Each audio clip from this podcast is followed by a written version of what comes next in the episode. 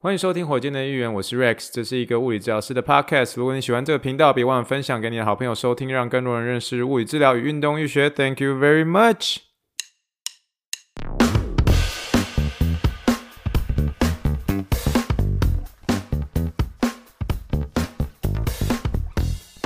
Morning, morning, good morning. Think big, dream big, and let's make it to the rocket. 今天是二零二三年四月三十号，欢迎收听第一百三十七集的火箭队一员。各位听众，大家好，你好，你好，你好，让我们去听一听气泡水的声音。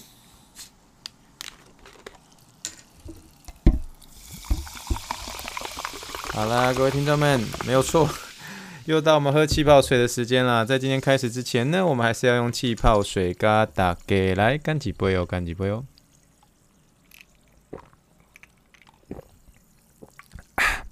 我们今天开始之前呢，就是当然是要跟大家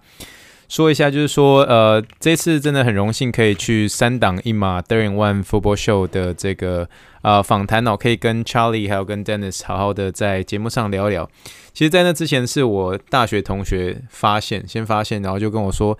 嘿你真的是气泡水大使哦！因为我刚刚在喝气泡水的时候，就说：“哎、你真的是气泡水大使，连那个三档一码的主持人都帮你准备气泡水。”然后我觉得说他们两位真的是很会做球。然后我觉得在过程中其实也问了很多我觉得很酷的一个问题。那大家如果刚听完那一集的话，它其实是上集了。那我们之后还会有下一集的一个部分。那下一集的部分当然是讲一些比较偏向运动医学类相关的一些这个呃这些问题。所以呃，如果你有兴趣听三档一码 Third and One Football Show，我上三档一码 Third and One Football Show 的一些这个节目内容呢，欢迎点击资讯栏的网网志，或者直接搜寻搜寻三档一码 Third and One Football Show 的最新一集一本啊、你就可以听到啊、我上他们的节目，然后能够有机会跟他们好好聊聊的一个一段经历。我觉得其实也是蛮荣幸的，因为我觉得他们这一次的一个访谈，让我真的是有机会可以在啊、算是其他除了我自己的一个节目，在其他节目上有机会可以分享，是说我过去这两三年的真的蛮有趣的一个点点滴滴哦。所以在这边还是 shout out to 两位主持人 Dennis and Charlie 哦，Thank you guys so much。然后真的是很谢谢你们能够邀请我上你们节目。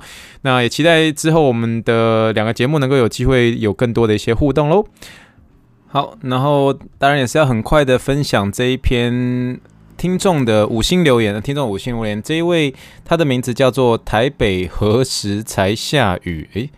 不是最近才刚下雨吗？台北何时才下雨？他给我的五星连，他的标题写说超优质运动医学 Podcast。他说这样说，他说 Hi Rex，我是潜水许久的老听众，谢谢你分享很多实用又接地气的文章哈，和和 Podcast 让我们受益良多。刮胡、跑鞋、爬山鞋和伤兵案例，祝福节目长长久久，并带我们一起跟你 Think Big Dream Big。然后他们写一个 PS，我发现你很喜欢说 Hey。看，you know what？不知道有什么典故吗？呃，首先在开始之前，我们先掌声欢迎这位这个台北何时才下雨？这也是新听众哦，非常谢谢你的留言，然后很谢谢你的五星评论啊。那至于说，我发现你喜欢说 “hey” 和 “you know what”，这有什么典故吗？我真的有这么常说 “hey” 跟 “you know what” 吗？嗯，没有典故诶。我我觉得这个是后到后面蛮难控制的。有一天我太太也在跟我说，就说：“哎，你怎么都很常讲 ‘hey’ 啊？”呃，“you know why” 我真的不知道，因为我觉得 “you know why” 可能就变成是有点像是一个变成语助词。我知道我有些同事他们很喜欢说 “I tell you what”，就是可是我很习惯说 “you know what”，我不知道为什么。就是 “hey” 的话也是，我常常会在举例之前的时候，我都会说 “hey”，但是。我不知道什么时候开始的，可是我觉得这是一个很好的，对我而言是有人在做抑扬顿挫的一个 最字吧。可是有时候在做这个最字的时候，我就觉得那个我的讲话的节奏才能够，才能够呃，才能够真的是被我自己的一个节奏所调控着。所以如果不喜欢说 “Hey, you know why” 的话，这个请请见谅。可是我觉得这个我应该短期没有办法改变，这样，所以。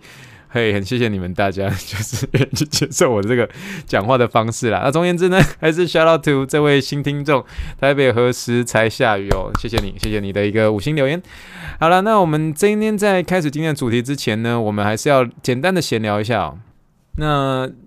时间过很快哦，就是说我在台湾呃这一趟回来时间好像已经快要慢慢的进入尾声了，然后准备要回呃回德州了这样。那所以这趟旅程啊、下来其实都非常开心。那其实我这一趟呢，自己在自己的一个跑步上面，其实也开始有一些些的嗯、有点像是精进吧，或者说在自己的跑步上面的成绩上面开始有更严格的一些要求，应该这么说。那我最近其实有一些听众，然后或者是有呃一些好朋友的一个分享，告诉我就说，嘿，你应该要去试一下在大安森林公园跑步这样。然后来想想说，诶，我好像从来没有在大安森林公园跑步过。然后后来呃自己真的去跑过一次之后，才发现它是一个非常非常愉快的一个经历啊。就是说，我觉得在大安森林呃公园跑会是蛮开心的一件事情。原因是因为它的周围是其实是有很多树，那虽然周边是有一些这个公车啊、车子等等之类的，可是我不晓得是为什么，可能是因为树的一个关系吧。所以在中间跑的一个过程当中，其实是蛮舒适的。不管在早上跑，或者在接近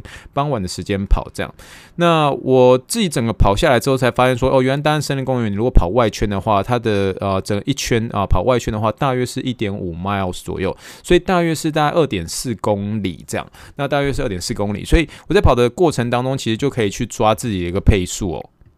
那我因为我自己在跑步的时候，我有用一个有点像是也算是一个跑步的一个软体，这样。它的英文叫做 Pacers 啊，P A C E R S，然后它基本上它就是可以看你在跑步的一个地形图，然后告诉你总整体人跑步的速度是多少。那我使用这个 App 大概时间也差不多快要四年左右了，那所以过去我有呃跑过的一些记录，曾经在哪个地方跑过，甚至在去年的时候我在 Chula Vista。在那些地方跑过的一些记录，那些都还留着，这样，所以就等于说，你每次跑完之后，他都会告诉你说：“嘿，你这次的一个跑步的情况，呃，是在你所有跑过的记录里面是排第几名？”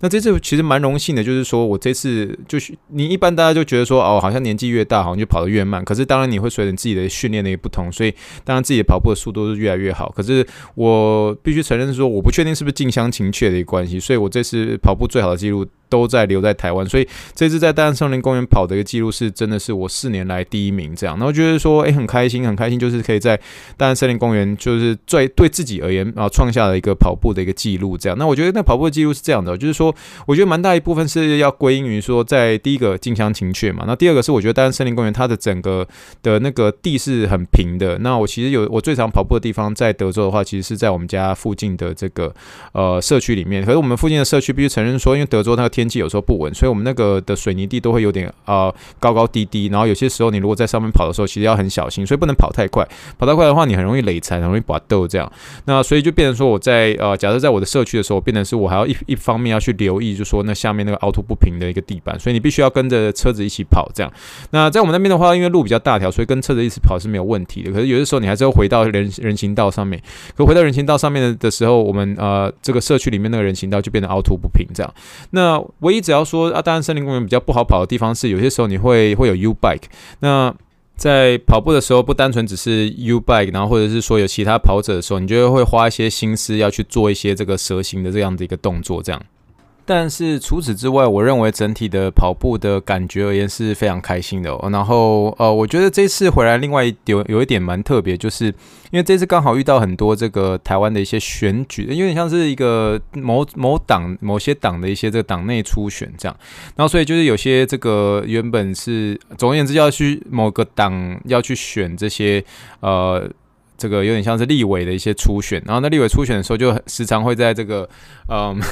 就是大安森林公园附近呢，去有点像是说拜托民众哦，就是谁谁谁啊、我是谁谁谁本人在这边跟各位问好，那就早上的时候，呃，跟这边问好，然后就是真的就是每个人 面对每一个这个骑士啊，每个的跑者或者等等之类，就很有礼貌啊，我是谁谁谁某议员，这个什么，我是我是我是陈 Rex 本人，在这个地方大家打招呼，我曾经当过火箭队的议员，然后这个我是非常有经验的哦，这个立委，请大家如果接到电话的话，请一定要务必说哦，全力支持陈 Rex 哦，这个我曾经当过火箭队的一员，好不好？所以那个中间的时候，就你会看到他一直不断的在看到一些跑者经过的时候，哎，这个跑步有阶梯，小心哦。然后再走到那个骑士的面前，就说上班加油哦。然后有人在喝豆浆呢，喝豆浆小心烫哦。然后喜欢都可以试穿哦。我的意思说，就是他是一个非常贴心，可是就是过程当中不断的在做提醒，上班加油哦，跑步有阶梯小心哦，喝豆浆小心烫哦。喜欢都可以试穿哦。然后啊，喜欢这个可以试穿，这是摩曼顿，好吧？这个我的意思说，就是在过程当中，就是听到这个立委会这个过程当中不断的介绍，可是就是会涵盖了一些温馨的一些提醒，我就觉得是一个非常有趣的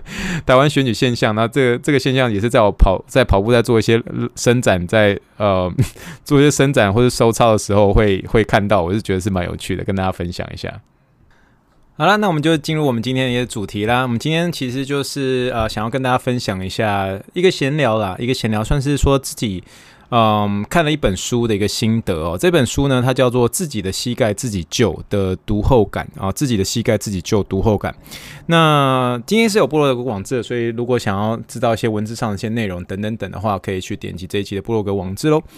好了，那。我跟大家想要有点像是承认一件事情，就是说，其实当我们在呃做这样子的一个自媒体，或者身为一个创作者的时候，我们其实真的会有很常会有这种灵感枯竭的一个时候，就是真的是你不知道自己要做什么，你知道吗？就有些时候你怕你讲话没有没有内容哦，就是就是真的怕真的是巴豆来 double 敏感，就是这肚子里面没有东西的时候，其实是一是一件痛苦的事情。那特别是有的时候又到了更新的时间的时候，然后你不知道该怎么做。那在美国或者在台湾的时候，我的呃做的方方式都一样，就非常简单。就那一天就放空之外，你拨个时间去啊、去书店。因为书店的话，它其实你不管是在那边翻翻一些杂志啦，或者去一些翻一些书啦，那有些时候呃，会不时的去找到一些书，或是等等等的一些东西，给你一些灵感上的一个刺激。那这是我自己的一个方式呢，那蛮推荐一些这个呃自自媒体的一些创作者来做这件事情。我个人觉得是蛮有帮助的。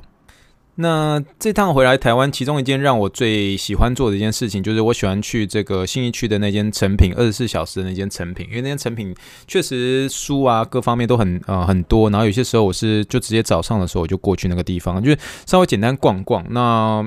去那边走一趟的时候，确实会。呃，让我在创作上面其实会带来很大的一些帮助。这样，那其实，在那天去的时候，其实我走到了一个算是那边比较偏向是运动或是这个健康医学专区的时候，我就看到这一本呃这本书上面写的“自己的膝盖自己救”。那很快的，他就其实有点就是把我的目光拿夺去了嘛。因为其实，在那之前，我其实没有在看太多有关于台湾讲中文的一些这个膝盖的一些书籍。这样，我觉得那大家也知道是说我自己很对于呃治疗膝盖是有一份热情在，然后所以想。想要知道说，诶，这一本写自己的膝盖自己救的这样这样子的一个作者，诶，他是用什么方式来表达这件事情？所以我就马上拿起来阅读，诶，就一读之后就是很快，因为我觉得是说，因为大概是这本书里面所提及的一些重点，或是一些内容啊、或者说它里面的一些语言，对我而言是蛮蛮平易近人，就是蛮。呃，蛮贴近我在生活当中会用的一些这个，不管是中文或英文这样，所以我在阅读起来的时候就很快这样。那也是因为透透过这本书，让我是第一次认识这一位这个作者哦，这位作者。那这位作者呢，就是目前担任大林慈济医院的吕少瑞医师哦，吕少瑞医师。那透过他这本书，我其实算是领悟到几件事情了。那首先呢，呃，吕医师是这个台湾的一个退化性关节炎的一个名医，他是一个外科医生。那他的一个这本书的一个内容。啊，会时常提及到是说，他是以膝盖的一个内侧皱呃皱壁、内侧皱壁为治疗目目标的一个关节镜软骨再生手术哦。内侧皱壁的一个英文叫做 medial plica，medial plica。那如果你是医疗人员，或者你是物理治疗师，或者你是这个教练等等的，你应该会对这个 medial plica 这个呃这个这个医医学名词应该是会蛮会蛮熟悉的，因为这个其实也是在我们临床上很常会遇到的一些这个呃运动员或是个案会有的。一些这个膝盖问题哦。那当然，这位这个吕少瑞医师呢，他其实最闻名的就是他是是透过这个关节镜的一个软骨再生手术来帮助很多这个膝关节的一个患者改善他们的一个生活品质啦。那如果嗯不曾听过吕少瑞医师的这个听众们，你们其实只要很简单的 Google 一个东西，基本上就会出现他的名字，然后上面就直接打说全台湾最难挂号的名医或全台湾最难挂号的医师，基本上就是第一名就是出现的就是他哦，吕少瑞医师这样。那甚至于在他所介绍的一些这个退化性关节炎的一些看法当中啊，其实我从他的书当中去算是有点些深刻的体会到几件事情哦。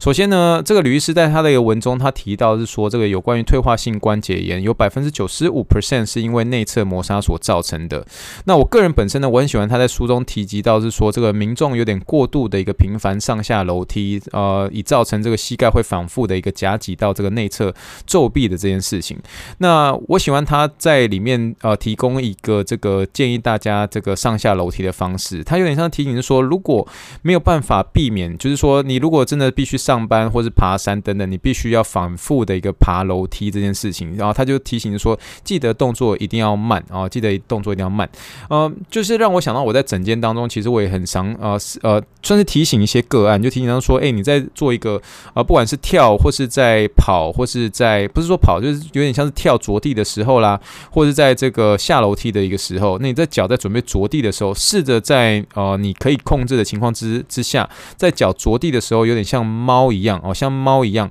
缓慢，但是你算是透过肌肉的一个帮忙，让这个反作用力，我是说这地面起来的反作用力，让你自己的一个这个反作用，让你这个膝盖的一个软骨相对的一个冲击会变比较小一点点，所以我蛮喜欢它这里面当中的一个讲法，就是说嘿，有点像是这个下楼梯上下上下楼梯的时候，稍微再把动作再放慢一点点，以至于说这个呃地面的一个冲击力对你的一个膝盖的一个软骨上面会相对的比较小一些些。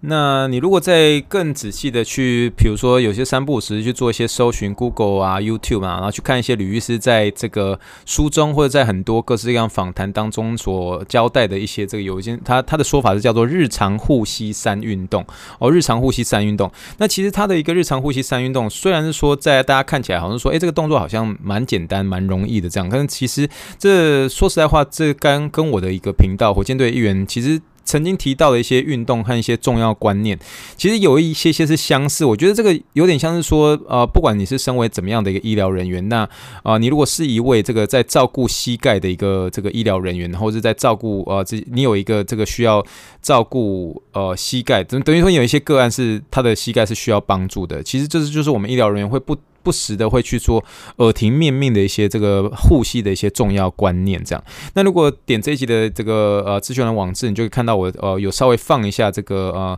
吕医师在上面所教的一个护膝三运动啊。他那个三个运动，其实那三个其实如果你是物理治疗师的话，你基本上觉得说，哎，这运三个运动其实算是很基本，呃，也相相对呃相对上简单，所以我就很快的算是带大家带过去这样。首先第一个当然是他所提及到这个股四头肌运动啊，股四头肌运动就有点像是在做的然后把腿踢起来。那这个股四头肌，我们在膝盖的时候，我们就一直在强调。大家已经看我 听我。听我在节目上呃交代这个股四头肌这事情，已经听到快 N 遍了哦，就有点像是说一个治疗师叫别人说，哎，你这个一定要注意姿势，一定要缩下巴，一直讲缩下巴，缩下巴，缩下巴。像我的话，只要讲到膝盖的话，就大家一直听到说，哦，Quad the Quad is the king，Quad is the king，Quad is the king，每个人都会讲，股四头肌是国王，股四头肌是先到哦。其实我们在不断的在重复在讲这股四头肌很重要的这件事情啊，因为为什么？就是股四头肌就是很重要，动态上面的一个第一名哦，第一名啊，股四头肌是先到哦。为什么？因为其他肌肉或其他的一个软组织去负责他们事情，其他的先到会去负责。那个先到呢，就是股四头肌，这个我就不再多提了。这样，那第二个运动的话，就是那个膝盖的一个，哦、有些人看到这个就戏称叫做抱紧处理，膝盖的抱紧处理，意思是说，其实就是膝盖把它弯到最底啊，来有点像是保持膝盖的一个灵活度。那这个膝盖在动作这个弯到底的这件事情的时候，我们会说这个，我们英文常会说这个让动作成为你的润滑剂。这个之前的一个呃临床英文实践的时候，我们也不断提醒这件事情哦，动作，尤其是特别是这个退化性关节炎，然后他们很喜欢做一些这个有点像是保持这个让膝盖能够保持动作，呃，保持这个动作，让动作成为你的润滑剂。这句英文就叫做 Let the motion be the lotion。然后这也是我在临床上很常使用的一句话，很好用，然后又是又有押韵，对不对？Let the motion be the lotion。然后特别针对于关节炎的一些患者，所以有些关节炎他们会去呃，我蛮推荐他们可以骑一些比较简单的低负重的一个这个健力型脚踏车 （stationary bike）。然后这个这个都是对膝盖是蛮有帮助的，这个就是啊，吕医师上面所提到的第二个，有点是膝盖的一个报警处理，来这个保持膝盖的一个活动度。那当然，最后的第三个运动呢，就是我们也不断在提到，就是说膝盖伸直很重要，膝盖伸直基本上是非常重要，有点像是膝盖有点在呃做，尤其是特别是针对这种膝盖刚过做完这个关节镜手术之后的一个呃第一课哦，就是说膝盖伸直的角度永远是第一步啊。如果在你没法在短时间完成的话，别忘了使用这个长时间低负重的一个伸展方式。我们也讲过蛮多次了，我们就是 L L L D 哦，L L D L L L D stretches long load 啊，对不起，low load long duration stretch 哦，这个你如果不确定英文怎么说啊、呃，一样就是点击这集资讯宣传网志，再次把我之前啊、教大家的那个影片也摆在上面哦。所以那个三个运动，其实事实上就是说我们在火箭的预言里面，其实也在强调过蛮多次的啊。第一个是 Quiet the King 嘛，第二个是 Let the motion 呃 Let the motion be the lotion，然后第三个就是 Long long low 呃 duration stretches，这些都在火箭的预言当中我们讲到很多次了。这样，那所以我不敢说我完全的能够进入这个吕医师的一个脑袋瓜里面，但是确实这三个是一个很重要的一个平常呃护膝的一些运动，是特别是针对比较偏向是即将要退化性关节炎啊、或是有这个呃呃。退化性关节炎危险群的这些，这个不管是长者、长辈等等之类的、那我最后其实想要分享是，其实这当中呢，就是吕医师其实有提到的，嗯，我觉得他有点像是带有一点点呃无奈哦，带有一点点无奈所分享的一个一个事实，跟一个他想要跟这个听众们有点像是，嗯，也也有点语重心长的跟大家聊一件事情哦。那这件事情是这样子的哦，就是我其实，在那一次我进入成品之前，在看到这本书之前，我真的不认识吕医师是谁。那所以我是。看呃，看完他这本书之后，我也买了他这本书，这样，那等于说了解到他之后，然后在网络上去了解到他的一些这个各式各样的一些背景等等之类，才发现说，诶，其实这书中其实有提及到很多这个吕医师在面对实证医学上，在他的理论仍然未被许多有点像是呃现代的骨科医师啊、骨外科医生认同，然后所以他的一些这个研究论点还没有被这个实证医学的方式所采纳，他对这个退化性关节炎的一个论。点，所以从他的一些无奈当中，其实我获得了一些有点像是宝贵的讯息吧。那我觉得它里面当中，我其实会反复去思考一件事情，就是说，我们其实以医疗人员而言的话，我们常常进入的一个这个，嗯，有点我们会去追求这个实证医学，我们会说 evidence-based medicine，然后就是在不管在我们在学校的时候，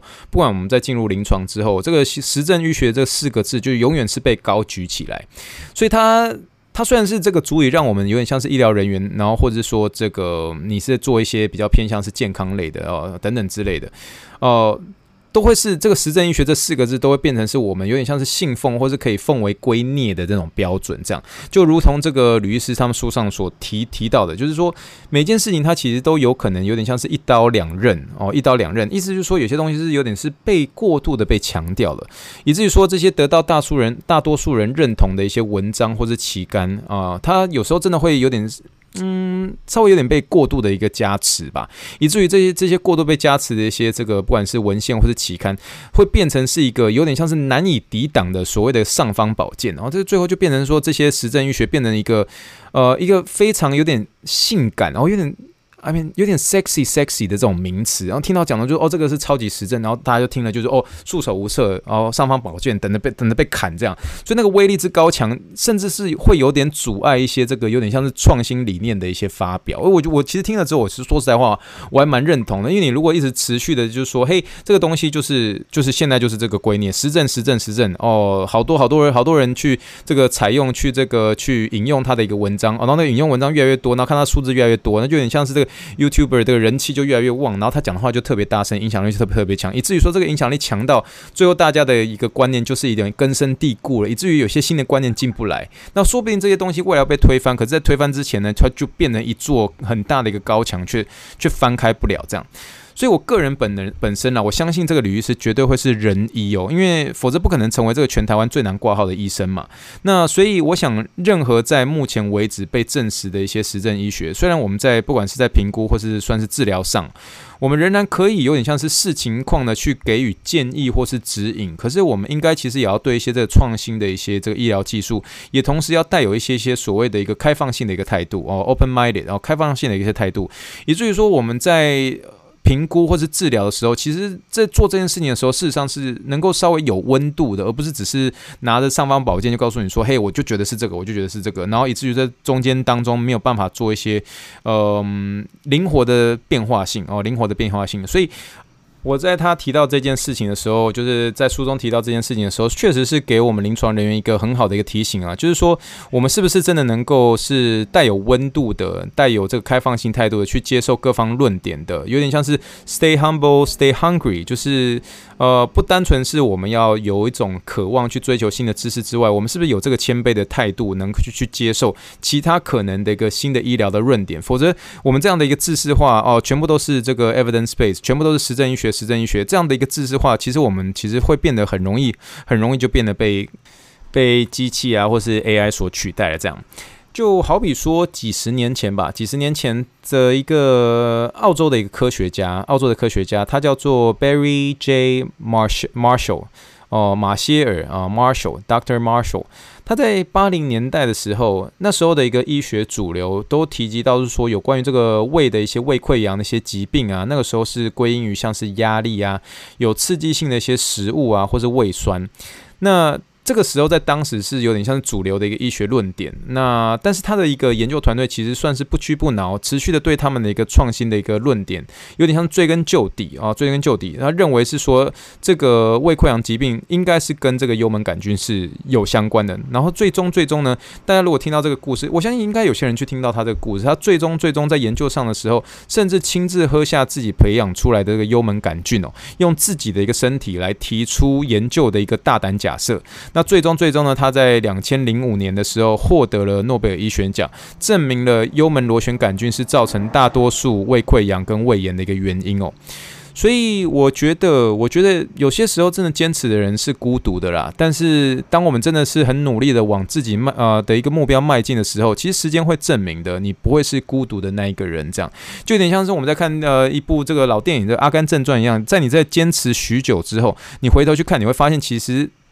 单纯只是你周围，甚至你后面，同时会伴随着这些默默被你努力所感动的这些支持者哦。所以这一天的一个内容，其实说实在话，除了我在跟大家分享这有关于这个吕医师所提到的这个呼吸三运动，有点是我们在针对这个膝盖上面的一个保健上面的一个耳提面命，再次跟大家提醒这三件很重要的事情之外呢，我觉得他后面所提及提及到的这个有关于这个过度的过度的，或者说这个实证医学这四个字，有时候变成尚方宝剑，也是四。个字，可是有的时候我们会变成说，这个尚方宝剑一旦成立的时候，有时候我们会被砍，有时候我们会拿这个去砍别人。那我是觉得说，嗯，不断的在提醒我们说，应该是要有一些开放性的一些态度，然后有温度的去面对临床上的各个问题。那对我而言，对我自己本身而言，我觉得也是一个很好的一个提醒了。那算是在这边跟大家分享喽。好了，那当然就是进入我们最后一个单元，就是我们的临床英文时间。临床英文时间，F for Apple，B for Ball，C for Clinical English。我们今天的临床英文时间，就大家来认识所谓的我们刚刚聊到的这个实证医学，有可能成为它的一个呃一刀两刃，有可能是一个双面刃哦。每件事情都有它的利跟弊，这个双面刃一刀两刃哦，这件事情。的英文怎么说？一刀两刃，一刀两刃，或是双面刃，或者你可以说是嗯各有利弊吧。哦，各有利弊。这个临床英文，尤其是双面刃这件事情啊，双面刃我们就可以叫做这个 a double-edged sword，a double-edged sword 啊，它是一个这个复合名词啦，a 就是 a 嘛 的冠词，double-edged 那 double 就前面 d o u b l e，然后一个杠杠这个 dash 吧。Hyphen dash，然后呃，然后再一个 edge 就是面嘛，e d g e d 哦，记得加 e d 这样，double-edged sword，sword 就是那个剑哦，这个就剑嘛，不是那个不是那个剑，就是好吧，这是刀剑的剑，sword s w o r d，a double-edged sword。呃，我们今天要这个，大家知道，我每次就是讲临床英文时间的时候，也会请这个 YouTube 来讲。那 YouTube 的时候，大家可以呃善用这个网站，叫做 Youglish，Y O U G L I S H，非常好的一个网站。基本上把你这个用的这个单字丢上去，然后就会有人就是找出 YouTube 里面有有讲出这个字的一个字，然后听你请他发给你听。那我们待会要听的这个人讲的，他是要讲的是说，这个科技一直都是双面刃。呃，火啊可以拿来煮饭，但是也可以拿来攻打我们的敌人。他整句的意思，他就是说，这个 technology has been always been a double-edged sword. Fire can cook our foods or burn our enemies. 好，我们来听看看这个 native speaker 怎么说的。That's always been the case. Technology has always been a double-edged sword. I mean, fire can cook our foods or burn our enemies. That's always been the case. Technology has always been a double-edged sword. I mean, fire can cook our foods or burn our enemies. That's always been the case. Technology has always been a double-edged sword. I mean, fire can cook our foods or burn our enemies. 好的，那这样大家有听到刚刚那句这个这位讲者他有讲到这个 double edge sword 有没有听到？这就是一刀两刃的这句话。他在讲这个科技一直以来都是双面刃啊，火可以煮饭，但是也可以攻打呃我们的一个敌人。他的意思就是有那个正面的一个反义一反义在。那我们今天也讲到了这个临床呃有点像实证医学，它也有可能是双面刃。这个时候你就可以说 evidence-based medicine evidence-based medicine could be a double-edged sword 哦，你可以这样说，嗯，那我个人而言呢、假设是这种像是一刀两啊一刀两刃啊双面刃，或是各有利弊，这个简单的说法，我会直接说 everything has its pros and cons，everything has its pros and cons 啊，这蛮好讲的，就是因为说我觉得比较好讲啊，就是每件事情都有它的优缺点。啊、所以我觉得这两句话大家可以嗯参考一下。首先啊，双、面刃啊，双、面刃，一刀两刃，a double edge sword，a double edge sword 啊，这个在你如果未来要考托福啊、GRE 啊，这个我觉得这个字给它 pick up 起来蛮好用的，就是你中间要。带入一个新的一个句子，或者你在临床上遇到一些这个外国人要讲一些东西的时候，你可以跟他说：“诶，每件事情都有它的一刀两刃哦。”这个不断的在强调，我们刚刚在讲这个有关于这实证医学上面，你也可以用这个这个什么 evidence-based medicine could be a double-edged sword 啊，就是你可以这样说，你可以这样说，或者说简单的说法，每件事情都各有利弊哦。这句话你可以简单的说法：Everything has its pros and cons. Everything has its pros and cons. 意思就是说每件事情都各有利弊，每件事情都有它的优缺点，哦，这个算是呃临床上有些时候会使用到，在这边跟大家分享喽。好了，那我们今天就算是跟大家聊到这边啦。那我们要准备进入结尾喽。以上就是火箭的预言第一百三十七集，谢谢大家收听。如果喜欢火箭的预言的话，帮我分享或者寄听众信箱或五星留言来给我鼓励喽。让我们一起相信过程，循序渐进，跳脱舒适，进而逐梦踏实。让我们一起 think big, dream big, and let's make it to the rockets。谢谢大家收听，我是 Rex，大家晚安，Thank you and good night，bye。